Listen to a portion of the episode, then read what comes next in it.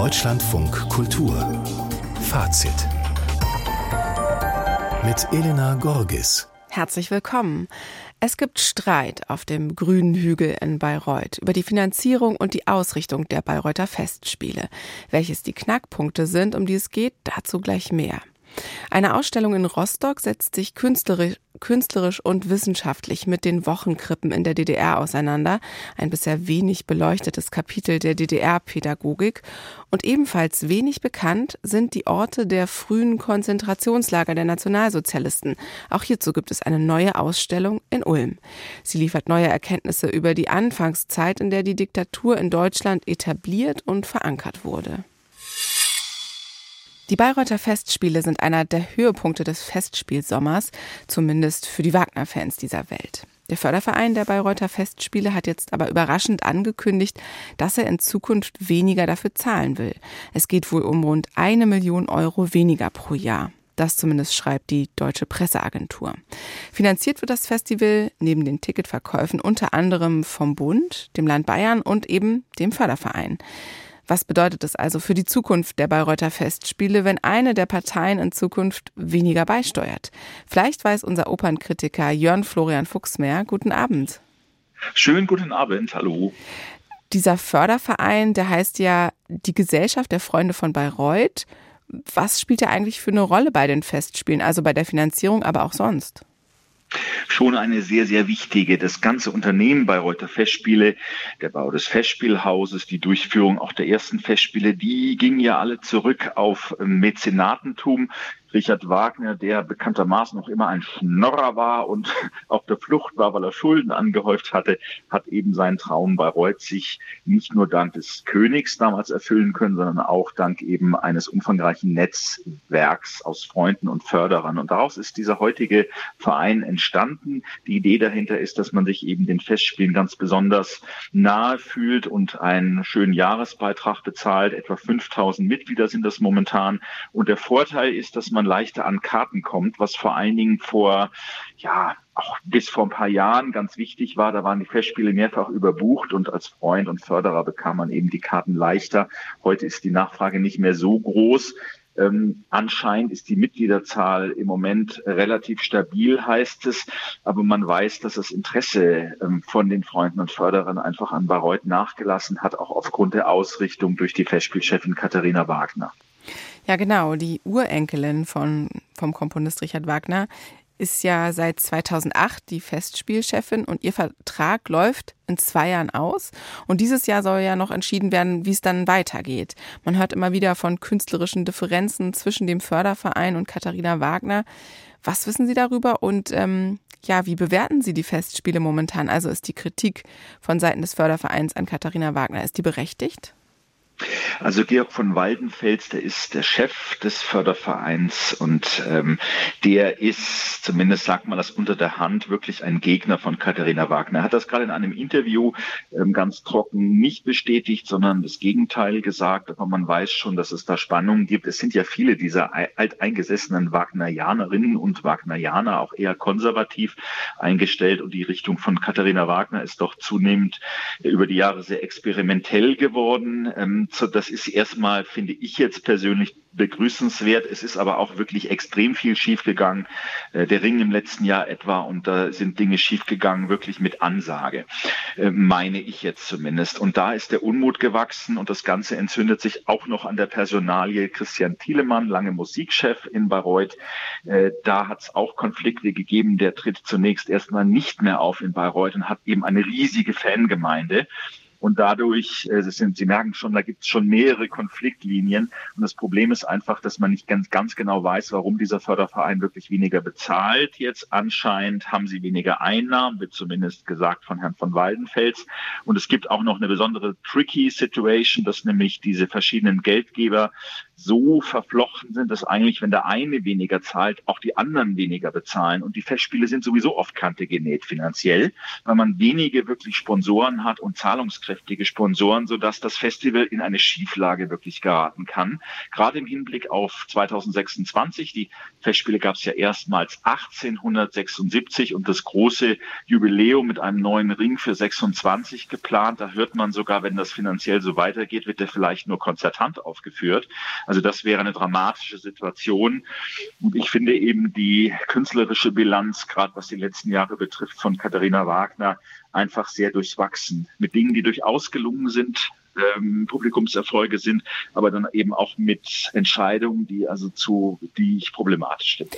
Ja, es gibt ähm, vielleicht auch schon äh, die nächste, ja, wie soll ich das nennen? Eine Katastrophe wäre zu viel gesagt, aber das nächste Scheitern mit Ansage, nämlich wird es im Sommer eine neue Parsival-Inszenierung von Jay Scheib geben und da soll es Virtual Reality Brillen geben, aber es wird nur für ein Sechstel des Publikums überhaupt diese Brillen geben. Das klingt ein bisschen absurd.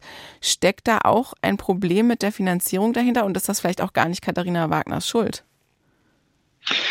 Ja, ich glaube, da gehört schon dazu, dass man natürlich vorher so eine Finanzierung sichern muss und auch gucken muss, was das kostet. Diese Brillen, das sind nicht so klobige, die man zum Teil irgendwie auch schon in Theatern aufsetzt. Das gibt's ja schon ab und zu. Augsburg experimentiert damit zum Beispiel.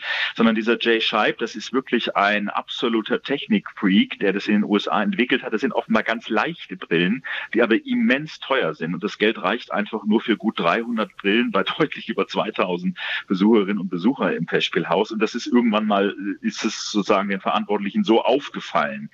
Das ist schon schwierig, ehrlich gesagt. Ähm, es liegt natürlich vielleicht auch daran, dass die Leute vom Freundeskreis sagen, brauchen wir sowas wie Passival in Virtual Reality. Ich finde das als Experiment natürlich fantastisch. Was ich überhaupt nicht verstehe, und das klingt jetzt vielleicht wahnsinnig naiv, aber die Bayreuther Festspiele sind das einzige Festival seiner Art weltweit und in Deutschland der große Leuchtturm auch der Politik und alle, auch wir schauen da immer hin. Wieso gibt es keinen Sponsor, der mal eben sagt, ich mache ein, zwei Millionen Euro locker? ja, ein zehn und dann sind die Sachen bezahlt. Also, dass das nicht funktioniert, ist mir im Grunde unbegreiflich. Damit wären ja diese Probleme zumindest schon mal gelöst. Man hat nicht immer dieses Theater, dass man sich eben mit dem Freundeskreis und diesen ganzen Leuten rumschlagen muss. Aber das scheint nicht zu funktionieren. Und Katharina Wagner hat mal gesagt, ihr fehlt das Geld wiederum und auch die Kapazität für Sponsoring und auch um Leute anzuwerben. Also eine ganz merkwürdige, verzwickte Situation. Aber man kann ja mal von dieser Seite vielleicht einfach mal ein Plädoyer machen und sagen, es wird doch irgendjemand geben, der nicht nur in Fußballvereine investiert, sondern sagt, ich gebe mal zwei Millionen für Bayreuth. Und dann haben wir diese Probleme, die finanziellen zumindest nicht mehr. Na gut, wir sind gespannt. Mal sehen, ob sich dieser Sponsor findet. Also, bei den Bayreuther Festspielen gibt es einige Differenzen um die Finanzen. Das war unser Opernkritiker Jörn Florian Fuchs, der uns auf den aktuellen Stand gebracht hat. Dankeschön. Gerne. In der DDR konnte man sein Kind ab der sechsten Lebenswoche bis zum dritten Lebensjahr in eine sogenannte Wochenkrippe geben. Das heißt, das Kind war dann unter der Woche die ganze Zeit in der Krippe mit Übernachtungen und nur am Wochenende bei den Eltern. Diese Wochenkrippen wurden in den 50er Jahren aufgebaut und es gab sie bis zum Ende der DDR. Die Kinderbetreuung in der DDR wird ja oft als fortschrittlich beschrieben, weil sie eben selbstverständlich war und weil Mütter dadurch arbeiten konnten. Aber das Kapitel der Wochenkrippen ist bisher wenig bekannt und wenig erforscht. Jetzt widmet die Kunsthalle Rostock dem Thema eine Kunstausstellung unter dem Titel Abgegeben.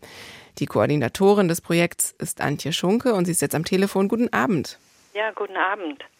Eine Kunstausstellung zu einem pädagogischen Thema, das ist ja erstmal ungewöhnlich, obwohl es letztes Jahr bei der Dokumente auch einen großen Krippenbereich gab, den die brasilianische Künstlerin Graciela Kunsch gestaltet hatte. Also vielleicht ist das Thema Pädagogik doch nicht so ungewöhnlich in der Kunst inzwischen. Wie ist es denn dazu gekommen, dass Sie künstlerische Arbeiten zum Thema Wochenkrippen zeigen wollten? Ja, zuerst einmal muss man sagen, dass die Kunsthalle Rostock als einziger Museumsneubau in der DDR sich ja immer wieder mit den Themen aus ihrer Entstehungszeit beschäftigt. Und in diesem Fall war es aber so, dass eine Betroffene, also ein Wochen, ehemaliges Wochenkrippekind, Sophie Linz, auf uns zugekommen ist. Das war ungefähr vor anderthalb Jahren. Und sie hat eine sehr interessante Ausstellungsidee vorgestellt und sie nannte das ganze Forschungsprojekt mit künstlerischen Mitteln. Und unser Leiter, Dr. Jörg-Uwe Neumann, hat sofort sich für dieses ungewöhnliche Projekt interessiert und den Kontakt aufgenommen. Die Idee, dass Eltern arbeiten und Kinder in der Zeit durchgängig woanders betreut werden, die kennt man ja auch aus anderen Zusammenhängen, zum Beispiel aus dem Kibbutz. Was für eine Idee stand denn im Fall der Wochenkrippen dahinter und an wen hat sich das Angebot damals gerichtet? Ja, man muss sich einfach vor Augen halten, dass die Wochenkrippen in ihrer Entstehungszeit ein Kind ihrer Zeit quasi sind. Das heißt, sie entstehen in den 1950er Jahren und da ist das Nachkriegsdeutschland von ganz vielen Mängeln sozusagen geprägt und muss damit umgehen. Es gibt mangelnde Arbeitsplätze, also Arbeitskräfte. Es gibt ganz viel aufzubauen und jede Hand wird gebraucht und in der DDR war das genauso wie in der Bundesrepublik Deutschland, vielleicht noch ein bisschen verstärkter. Und das hat dazu geführt, dass man einfach die Frauen unbedingt in die Arbeitswelt bringen wollte. Und dann musste man eben auch für die Kinderversorgung eine Lösung haben. Und so entstand die Idee der Wochenkrippen, äh, so dass die Frauen in den Betrieben wirklich von Montag bis Freitag von 8 bis 18 Uhr quasi arbeiten konnten. Und welche künstlerischen Arbeiten sind jetzt zu sehen? Also dieses Projekt beinhaltet sozusagen als Kernstück eine Arbeit, die mit künstlerischen Mitteln sozusagen aufgebaut wurde. Also es sind zehn Betroffene zu Wort, zu Bild und zu Ton gekommen und zu sehen sind jetzt Fotografien, die durch eine künstlerische Intervention, eine Fotografin, Anja Lehmann, erstellt worden sind, wo sie die Betroffenen porträtiert, aber auch die Orte der Wochenkrippen ja, porträtiert, kann man auch sagen. Und gleichzeitig haben die Betroffenen auch selber sich künstlerisch betätigt und eine Art Collage, die sehr assoziativ ist, erstellt. Und das Ganze wird noch untermalt mit Interviews.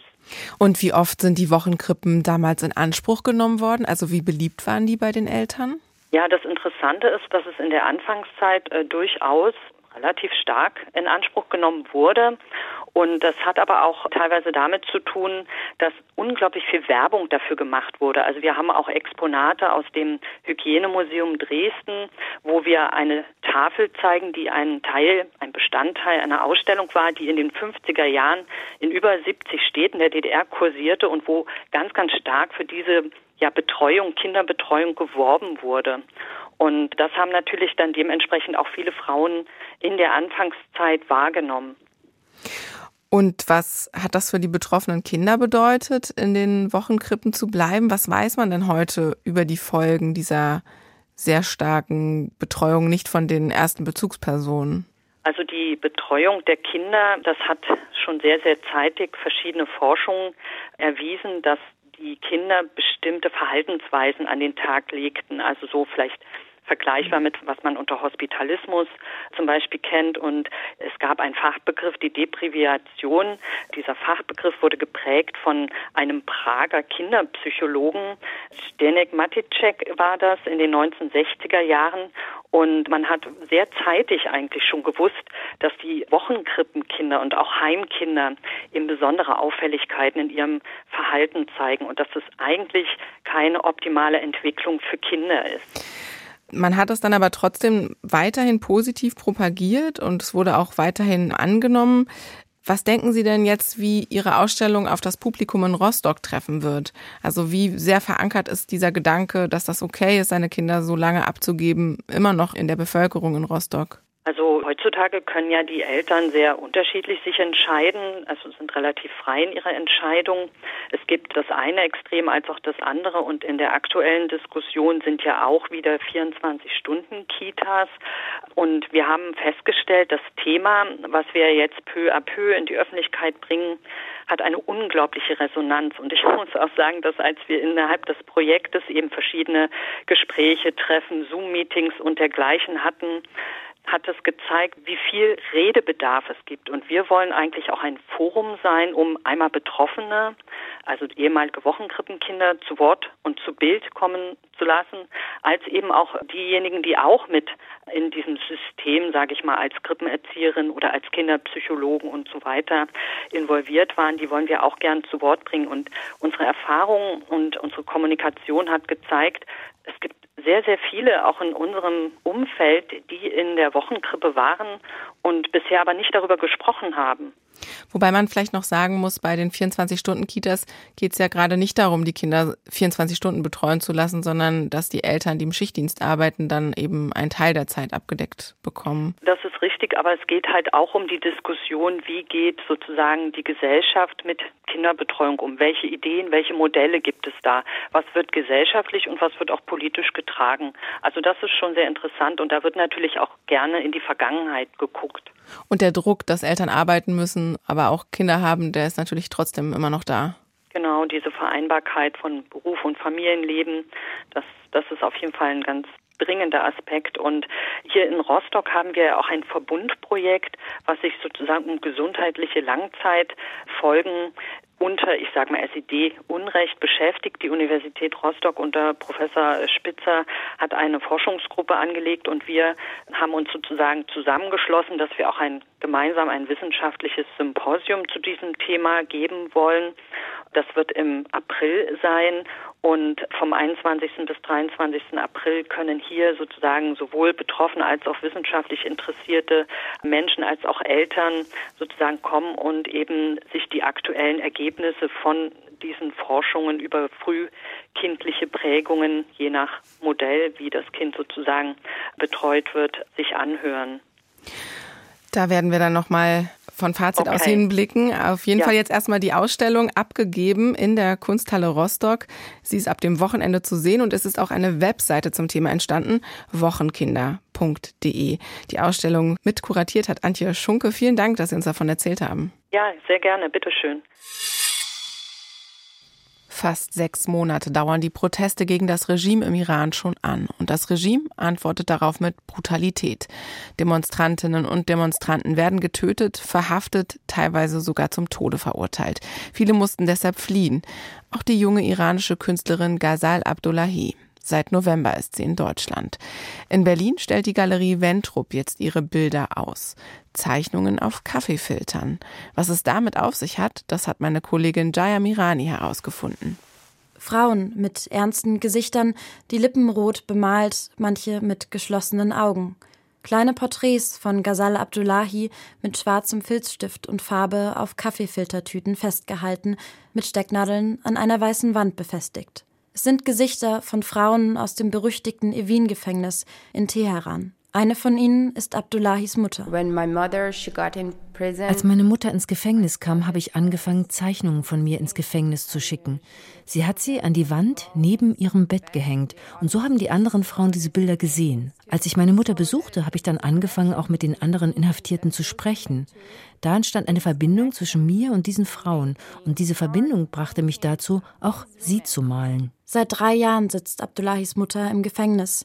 Sie ist Fotografin und Aktivistin, eingesperrt vom Regime wegen ihrer politischen Überzeugungen. Frauen wie ihr möchte Ghazal Abdullahi ein Gesicht geben, eine Präsenz außerhalb der Mauern von Evin. Vor meinem ersten Besuch im Gefängnis hatte ich bereits immer die Nachrichten über die Gefangenen gelesen. Ihre Gesichter waren mir vertraut. Als ich dann das erste Mal ins Gefängnis ging, war es, als ob sie in einer Sekunde nicht mehr nur Namen für mich waren. Du fühlst dich ihnen nah, weil deine Mutter, die dir am nächsten stehende Person, mit ihnen zusammenlebt und du das Gefühl hast, sie gehören jetzt auch zu deiner Familie. Die 28-jährige Iranerin begann heimlich Kaffeefilter für die Zeichnungen mit ins Gefängnis zu nehmen. Die Wärter haben sich nicht für die Bilder interessiert. Warum Kaffeefilter? Ich habe mit meiner Mutter darüber gesprochen. Wenn du anfängst, eine Person kennenzulernen, holst du dir vielleicht einen Kaffee und setzt dich mit dieser Person hin. Die Verbindung wird von da aus entstehen. Und dann dachte ich, dass diese Cafés die Cafés gewesen sein könnten, die ich mit diesen Leuten hätte trinken können. Die, die sie uns weggenommen haben. Gemeinsames Kaffee trinken, mit Freunden und Familie frei über das Leben und Gesellschaft sprechen, alltägliche Dinge, die das Mullah-Regime im Iran unmöglich gemacht hat. Vor den Protesten hat Ghazal Abdullahi in Teheran gelebt, als Grafikdesignerin und wie ihre Mutter als Fotografin gearbeitet. Nebenbei begann sie Theater zu studieren. Dann kam der 16. September 2022, der Tag der Ermordung von Gina Amini. Eine Protestwelle rollte los gegen das System und 40 Jahre Unterdrückung durch die Mullahs. Jin Jian Azadi. Frauen leben Freiheit. Auch Abdullahi ist am Anfang mit auf die Straße gegangen. Es ist wie in einem Kriegsfilm. Es ist, als ob Zombies dich angreifen und das Einzige, was du auf der Straße hast, sind andere Menschen. Du und andere Leute. Und die Wachen mit den Gewehren, mit den Paintball-Pistolen und ihren Schlagstücken. Meine Mutter hat schon immer an den Protesten teilgenommen. Ich habe also viele Geschichten von ihr und ihren Freunden gehört. Und diese Geschichten hatte ich im Kopf, als ich das erste Mal auf die Straße ging. Aber nachdem die Wachen uns angegriffen hatten, war ich einfach wie erstarrt. Ich konnte nicht einmal weglaufen. Und meine Freunde packten mich und sagten, du darfst nicht hier bleiben. Vor dreieinhalb Monaten musste Ghazal Abdullahi den Iran verlassen. Die Gefahr, bei Protesten verhaftet und dann als Druckmittel der Mullahs gegen ihre Mutter eingesetzt zu werden, war zu groß. Seitdem lebt sie in Deutschland, aktuell in Frankfurt. Dort ist sie zwar in Sicherheit, die Folgen jahrelanger Repressionen im Iran lasten aber immer noch auf ihr. Das erste Mal, als ich in Deutschland meinen Mund öffnete, um darüber zu sprechen, was ich über diese Dinge denke, die gerade im Iran passieren, da habe ich mir überlegt, was soll ich sagen und was nicht? Als würde ich mich selbst zensieren. Und das ist es, was sie im Iran aus uns gemacht haben. Wirklich frei fühlt sich Abdullahi noch immer nicht, solange sie nicht wieder zurück in den Iran kann, zurück zu ihrer Familie. Kontakt aufrechtzuerhalten ist nicht einfach, denn das Mullah-Regime beschränkt den Zugang zum Internet. Oft träumt Abdullahi davon, einfach zurückzufliegen. Es gibt Tage, da sitze ich da und sage mir, ich halte das nicht mehr aus. Obwohl ich jetzt hier frei bin, ich kann machen, was ich will. Ich kann vielleicht sogar effektiver sein, wenn ich hier bin. Aber das ist mein Land. Und manchmal denke ich, dass ich einfach ein Flugzeug nehme und zurück in den Iran gehe. Auch wenn Abdullahi weiß, dass sie dort sofort verhaftet werden würde. Eine Sprachnachricht am Tag der Ausstellungseröffnung. Sie kommt direkt aus dem Evin-Gefängnis. Die Frauen auf Ghazal Abdullahis Bildern senden Glückwünsche. Und sie singen für sie.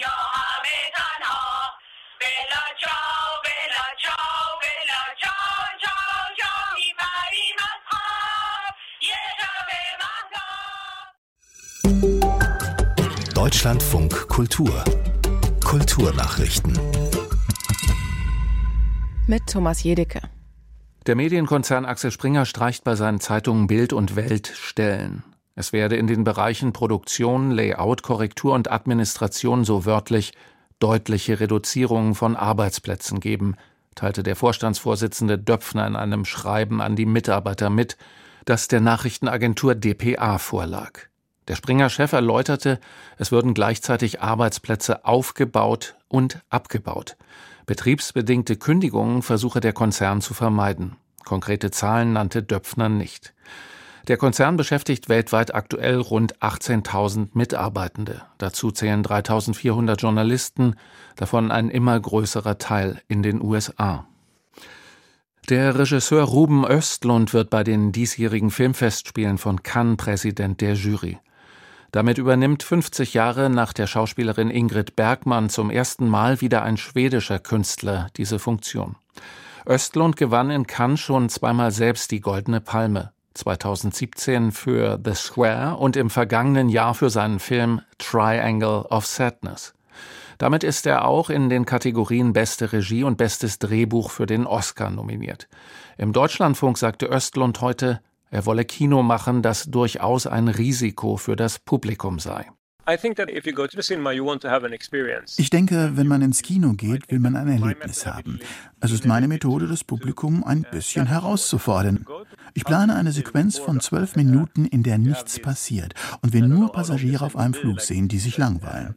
Wie werden die Zuschauer reagieren, wenn sie das sehen werden? Sie werden das im Kino durchleben müssen. Schließlich werden sie sich wahrscheinlich nicht blamieren wollen und den Saal verlassen. Also ich glaube, dass es definitiv ein Risiko geben sollte, wenn man ins Kino geht. Die James Bond-Romane des britischen Autors Ian Fleming werden zum 70. Jubiläum der Buchreihe neu aufgelegt. Begriffe und Referenzen, die heutzutage als anstößig empfunden werden könnten, sollen dabei entfernt und geändert werden. Das bestätigte das Unternehmen Ian Fleming Publications, das die Rechte an den Texten über den Geheimagenten 007 verwaltet. Es handle sich um, Zitat, einige rassistische Wörter. Es werde aber bei der Neuauflage so nah wie möglich am Originaltext festgehalten. Die Änderungen sind nicht nur unter Bond-Fans umstritten. Auch Ian Flemings Biograf Andrew Lissett äußerte sich kritisch. Er schrieb in der Zeitung The Independent, es sei niemals gut, das zu verändern, was ein Autor geschrieben habe. Das rieche nach Zensur. Der Idealschlagzeuger Hans-Joachim Behrendt ist tot. Er starb am Montag im Alter von 68 Jahren in Berlin, wie seine Witwe der dpa bestätigte. Behrendt hatte mit der Band Ideal große Erfolge in Zeiten der neuen deutschen Welle gefeiert. Die 1980 gegründete Band um Sängerin Annette Humpe, den bereits 2007 gestorbenen F.J. Krüger und Bassisten Ernst Ulrich Deuker existierte bis 1983. Beim Idealsong Schöne Frau mit Geld von 1982 war Behrendt als Sänger zu hören. Sie hören Deutschlandfunk Kultur. Und wir gehen jetzt nach Moskau zum Sacharow-Zentrum. Andrei Sacharow war der wohl berühmteste Bürgerrechtler der Sowjetunion. 1975 bekam er den Friedensnobelpreis. Und in seinem Geist wird seit fast drei Jahrzehnten in Moskau ein Zentrum betrieben, das nicht nur sein Archiv aufbewahrt, sondern auch ein Ort der kritischen Diskussion über Vergangenheit und Gegenwart ist oder vielmehr war. Denn ab morgen und bis Ende April muss das Zentrum seine Räume an zwei Standorten verlassen. Ein weiterer Schlag gegen die Zivilgesellschaft in Russland. Nach und nach verschwinden alle Orte, an denen die Politik des Kreml und der Krieg gegen die Ukraine auf Kritik stoßen könnten. Florian Kellermann berichtet. Jekaterina Schichanowitsch empfängt noch einen Gast.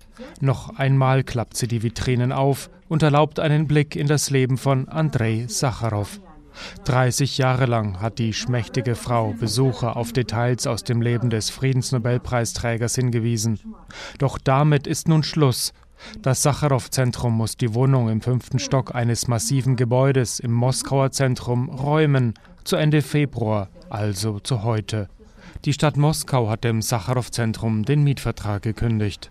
Der formale Grund, das Sacharow-Zentrum gilt als ausländischer Agent, weil es auch Geld aus dem Ausland bekommt und die Stadt Moskau dürfe einen ausländischen Agenten nicht unterstützen.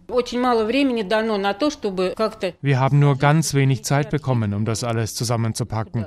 Wir mussten ja auch alles nummerieren und beschriften, letztendlich in weniger als einem Monat. Wir haben die Stadt gebeten, die Frist ein bisschen zu verlängern. Sie haben es abgelehnt. Neben der kleinen Ausstellung war hier vor allem das Archiv des Zentrums untergebracht.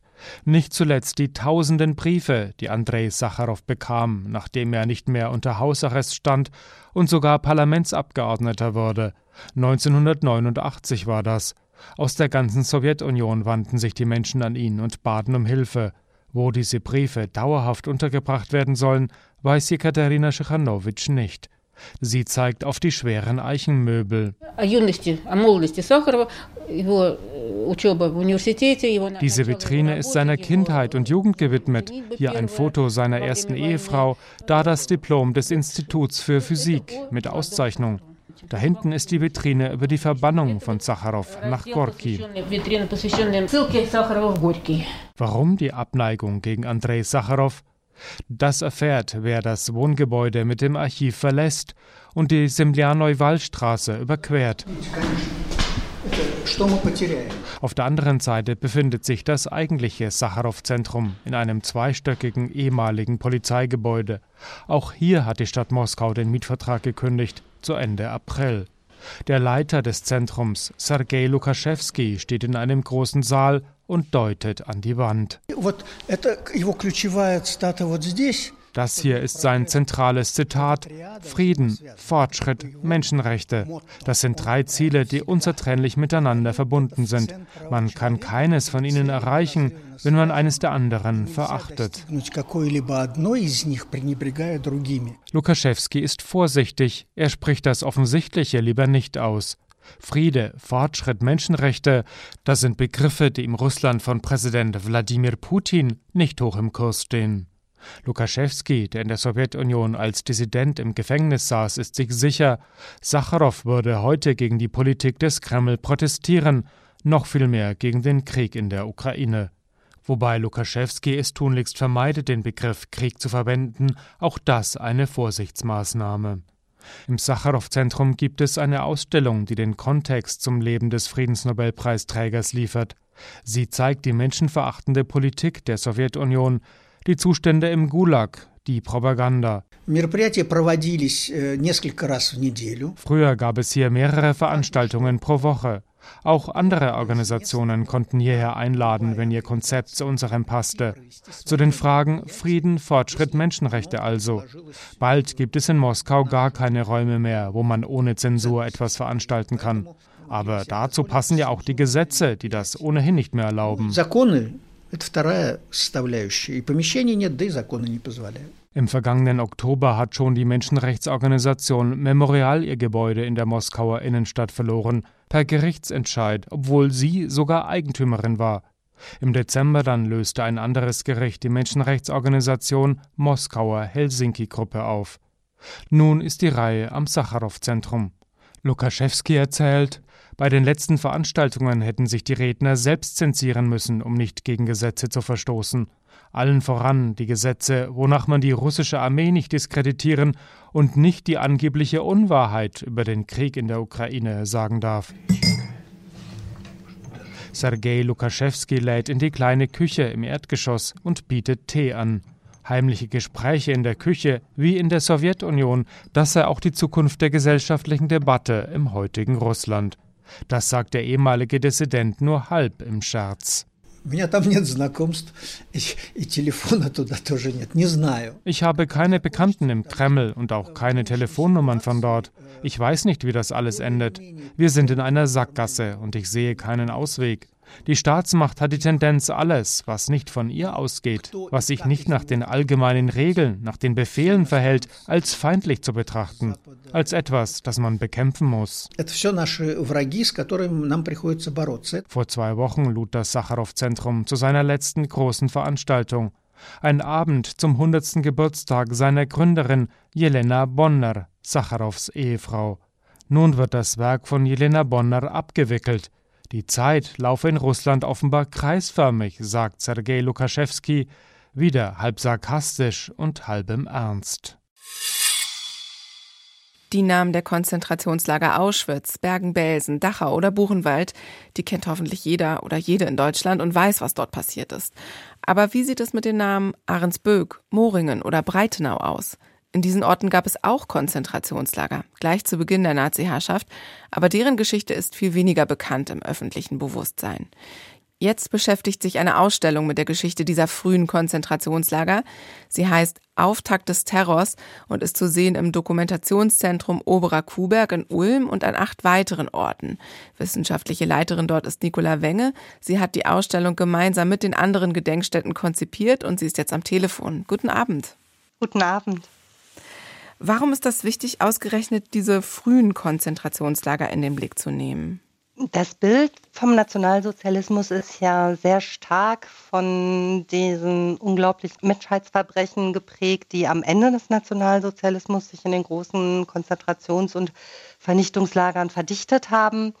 Aber darauf zu schauen, wie eigentlich die Demokratie in einem unglaublichen Tempo zerstört wurde wie die NS-Diktatur ihre rechtsextreme, menschenverachtende Herrschaft etablieren konnte, das ist eben noch gar nicht so bekannt und äh, ist aber gerade in Zeiten, in denen heute Demokratiefeinde wieder versuchen, die zweite deutsche Demokratie zu destabilisieren, ein ganz wichtiges Lehrstück. Das Jahr 1933, das ist ja jetzt vor 90 Jahren, kann uns da auch für die heutige Situation doch wirklich einige interessante und auch unglaublich erschreckende Lektionen geben.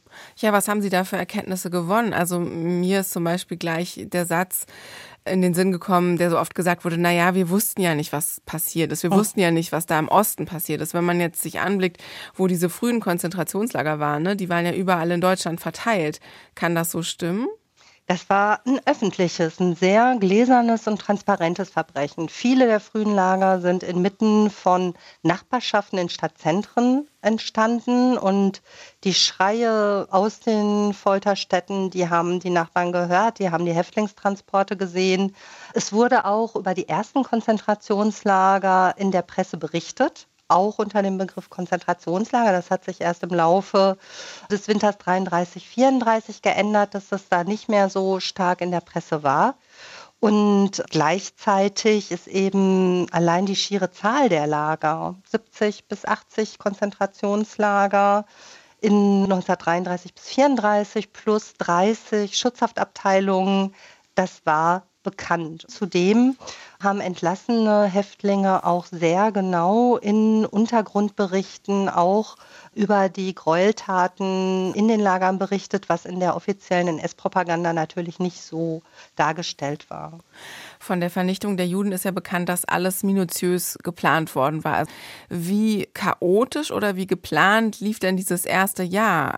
Es gab Ankündigungen, dass die Nationalsozialisten, das war vor 33, dass sie die Konzentrationslager errichten würden, in denen sie die politischen Gegner verfolgen wollten. Aber es gab keinen Masterplan.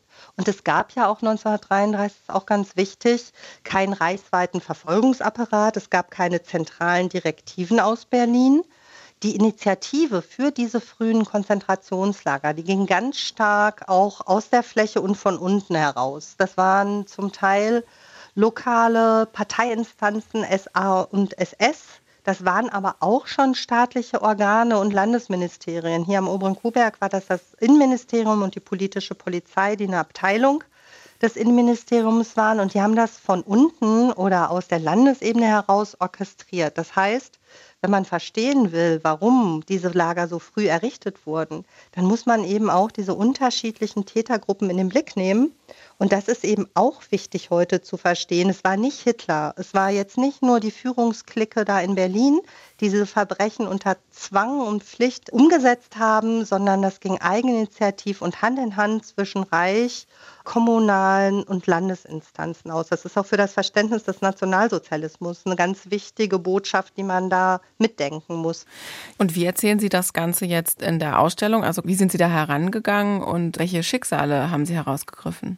Also wir sind ja ein wirklich großes Kuratorenteam gewesen. Wir waren 17 Gedenkstättenmitarbeitende und haben zum einen aus dem Fundus unserer Sammlung auch noch unbekannte Materialien zusammengetragen haben Biografien, die wir besonders prägnant fanden, ausgewählt, haben auch im Team die Ausstellungskonzeption entwickelt und dabei herausgekommen ist eine Ausstellung, die in Themenmodulen die Entwicklung der Konzentrationslager nachzeichnet. Und zwar geht es schon los mit dem Weg in die Diktatur, fängt also nicht erst 33 an und spannt auch den Bogen bis zum Gedenken nach 45.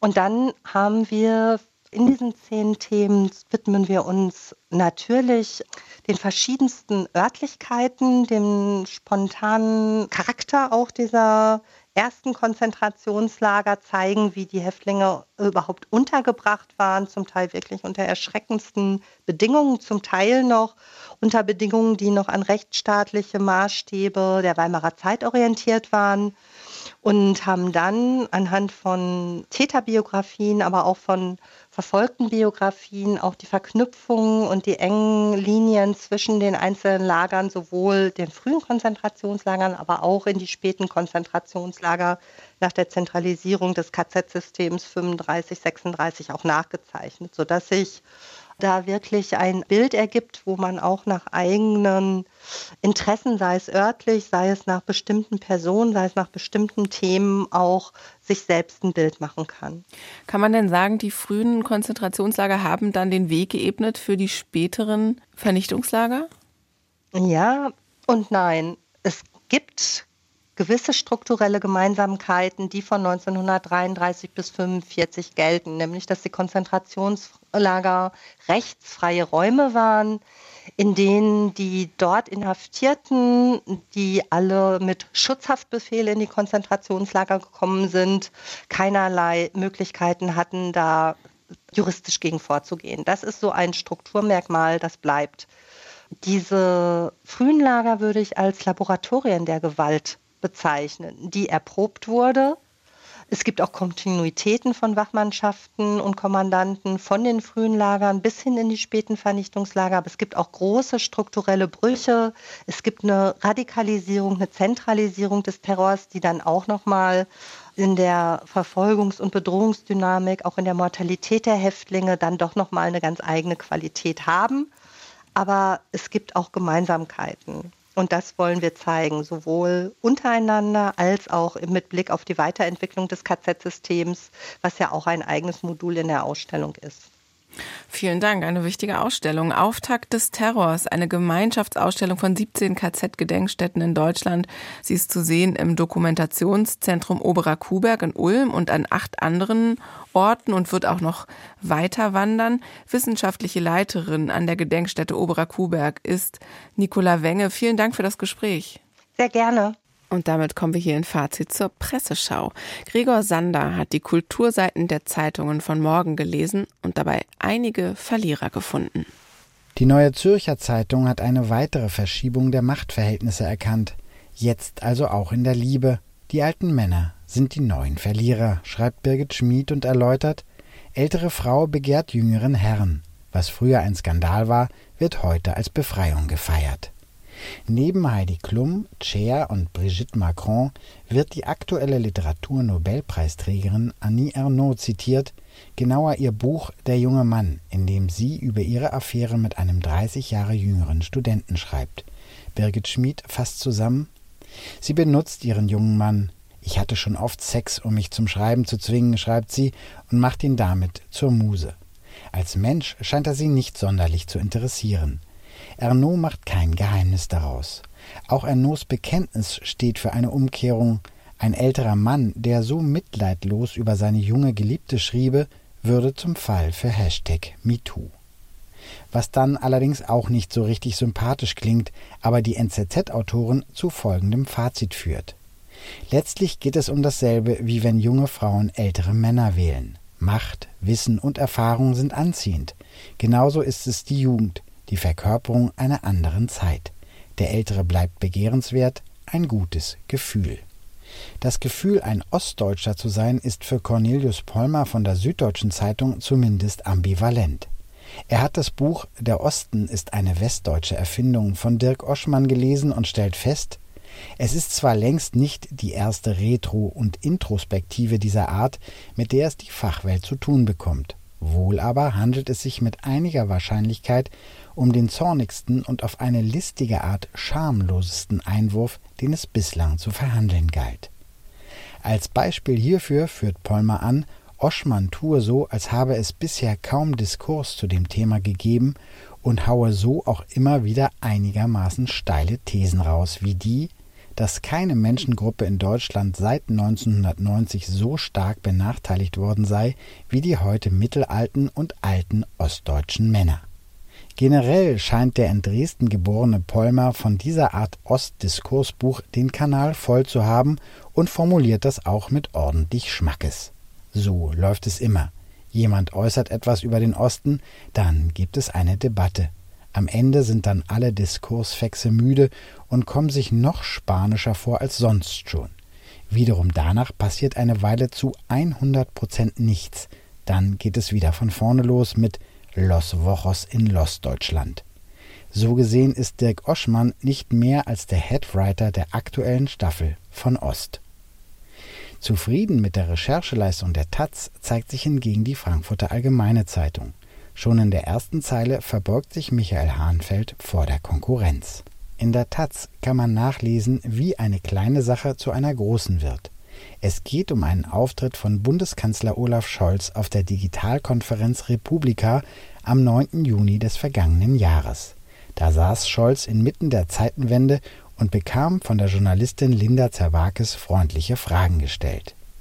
Nur Zerwakis wurde dafür nicht nur vom Bundeskanzleramt ausgesucht, sondern auch noch bezahlt, was Joachim Huber im Berliner Tagesspiegel zu folgendem Urteil führt – die hartnäckige taz-Recherche lässt erstmal nur Beschädigte zurück. Das Kanzleramt, die Journalistin Linda Zerwakis, der Privatsender Pro7, Die Republika und ein Publikum, das annehmen durfte, dass bei der Republika ein Journalisteninterview geführt wurde, wie man getäuscht werden kann. So Huber, der seine schlimmste Verdächtigung schon in der Überschrift äußert. Bestellte Fragen? Zumindest nicht ein Fazit. Für diese Kulturpresseschau von Gregor Sander lege ich meine Hand ins Feuer. Sie waren nicht vom Kanzleramt bezahlt. Das war's von Fazit für heute. Mein Name ist Elena Gorges. Ich sag Tschüss.